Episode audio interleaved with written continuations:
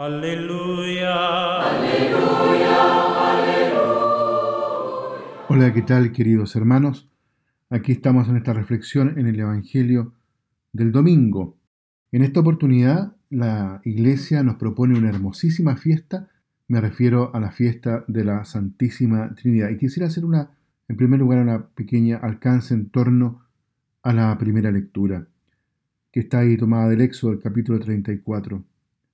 Escuchamos en este texto bíblico que se nos presenta la revelación del nombre de Dios. Es Dios mismo, el eterno, el invisible, quien lo proclama, pasando ante Moisés en la nube en el monte Sinaí. Y su nombre es el Señor, Dios compasivo y misericordioso, lento la ira y rico en gracia y fidelidad. San Juan en el Nuevo Testamento va a resumir esta expresión en una sola palabra, amor. Lo atestigua también el pasaje evangélico de hoy. Tanto amó Dios al mundo que le entregó a su Hijo único.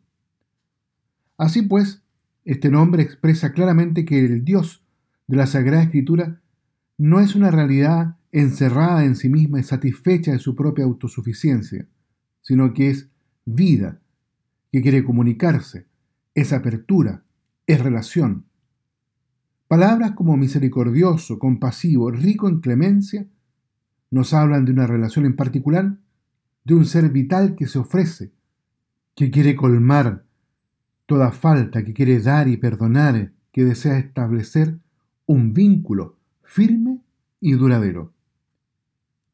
La Sagrada Escritura no conoce otro Dios que el Dios de la Alianza, el cual creó el mundo para derramar su amor sobre todas las criaturas y se eligió un pueblo para sellar con él un pacto nupcial, a fin de que se convirtiera en una bendición para todas las naciones, convirtiendo así a la humanidad entera en una gran familia.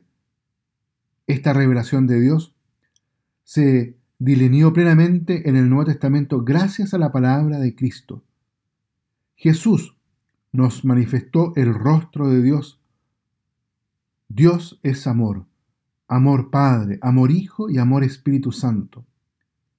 Y precisamente en nombre de este Dios, el apóstol Pablo va a saludar a la comunidad de Corinto y nos saluda a todos nosotros. La gracia del Señor Jesucristo, el amor de Dios y la comunión del Espíritu Santo esté con todos ustedes. De esta realidad de Dios, que Él mismo nos ha dado a conocer revelándonos su nombre, es decir, su rostro, deriva una imagen determinada de hombre, es decir, podríamos decirlo así, el concepto de persona. Si Dios es unidad dialogal, ser en relación, nosotros, las criaturas humanas, que hemos sido hechos a su imagen y semejanza, reflejamos esa constitución. Por tanto, esta llamada a realizarse en el diálogo, en el encuentro, es un ser en relación. En particular tenemos que decir que Jesús nos reveló que el hombre es esencialmente hijo, criatura que vive en relación con Dios Padre y así en relación con todos sus hermanos y hermanas. El hombre, por lo tanto, no se realiza en una autonomía absoluta, creyendo erróneamente ser Dios, sino al contrario, reconociéndose hijo, criatura abierta, orientada a Dios y a los hermanos, en cuyo rostro encuentra la imagen del Padre común. En una sociedad que tiende hoy a la globalización y al individualismo, aquí la Iglesia está llamada, por lo tanto, a dar el testimonio de la coinonía, de la comunión.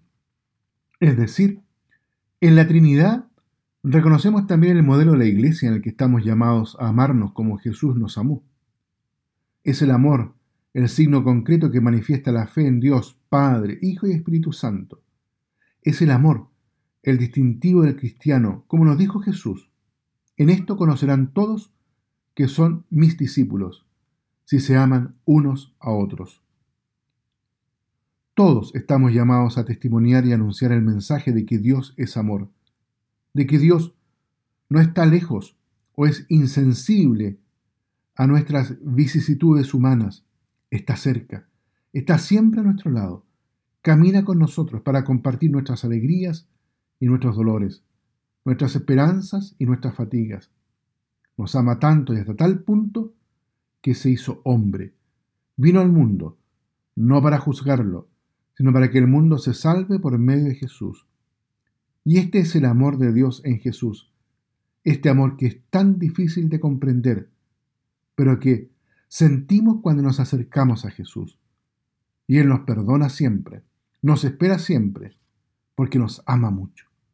Y el amor de Jesús que experimentamos es el amor de Dios.